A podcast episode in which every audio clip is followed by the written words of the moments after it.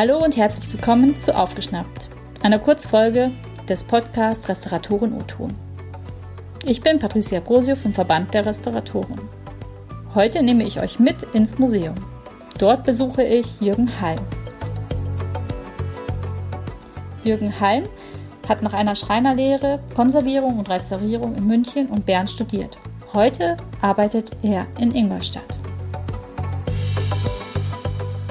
Ich bin heute zu Gast im Stadtmuseum Ingolstadt und zwar in einem besonderen Raum, der sonst nicht zugänglich ist für die Besucher, nämlich in der Restaurierungswerkstatt.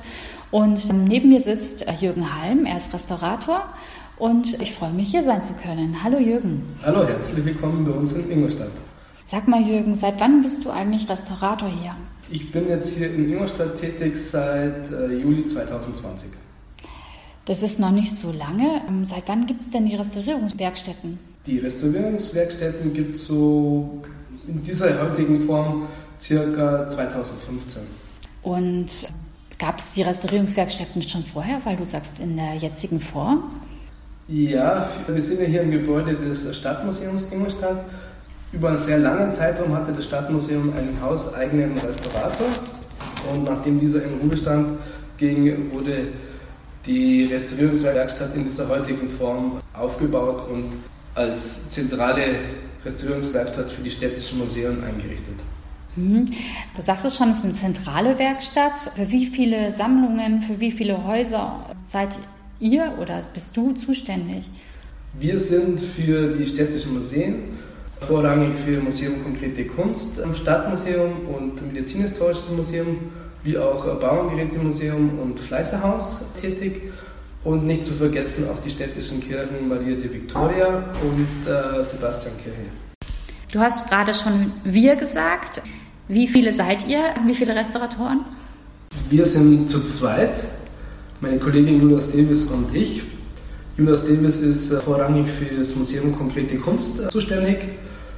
Sie ist im Bereich moderne Kunst, moderne Materialien die Hauptspezialistin. Mein Aufgabengebiet ist, äh, oder meine Fachbereiche sind im Bereich Holz, Stein, Gemälde und äh, habe eben als betreuende Museen das Medizinhistorische Museum und das Stadtmuseum sowie Bauerngeräte und Fleißerhaus. Mhm. Du hast schon gerade gesagt, es gibt ganz viele verschiedene Materialien, auf die ihr spezialisiert seid, aber ihr deckt nicht alles ab sicherlich noch mehr Objekte wie Papier oder ähm, Textilien oder so, wo ihr jetzt vielleicht nicht die tiefen Fachkenntnisse habt. Wie löst ihr das? Das ist äh, richtig. Da haben wir ganz, ganz wichtige Ansprechpartner über externe Kolleginnen und Kollegen in den jeweiligen äh, Fachbereichen, gerade in Papier- und Textilrestaurierung, vergeben wir sehr gerne Objekte äh, an externe Kolleginnen und Kollegen. Mhm. Und wie viel arbeitet ihr tatsächlich in der Restaurierungswerkstatt? Wir beide können leider sehr wenig direkt am Objekt arbeiten, da wir überwiegend im Bereich der Beratung, des äh, Managements, äh, der einzelnen Abläufe, der einzelnen, einzelnen äh, Tätigkeiten externen Kolleginnen und Kollegen sehr stark angebunden sind. Mhm.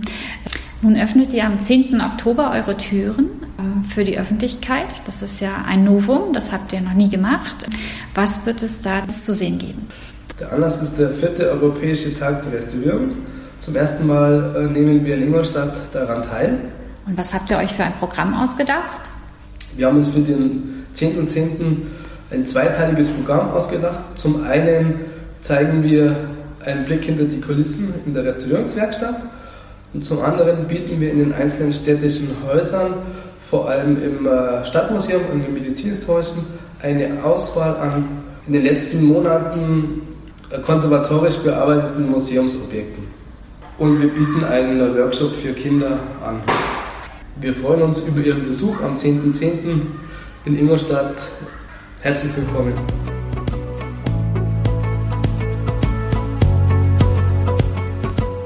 Das war eine neue Folge von Restauratoren O-Ton. Ich wünsche nun allen einen spannenden und erlebnisreichen Europäischen Tag der Restaurierung. Hört doch bald wieder rein und abonniert unseren Kanal.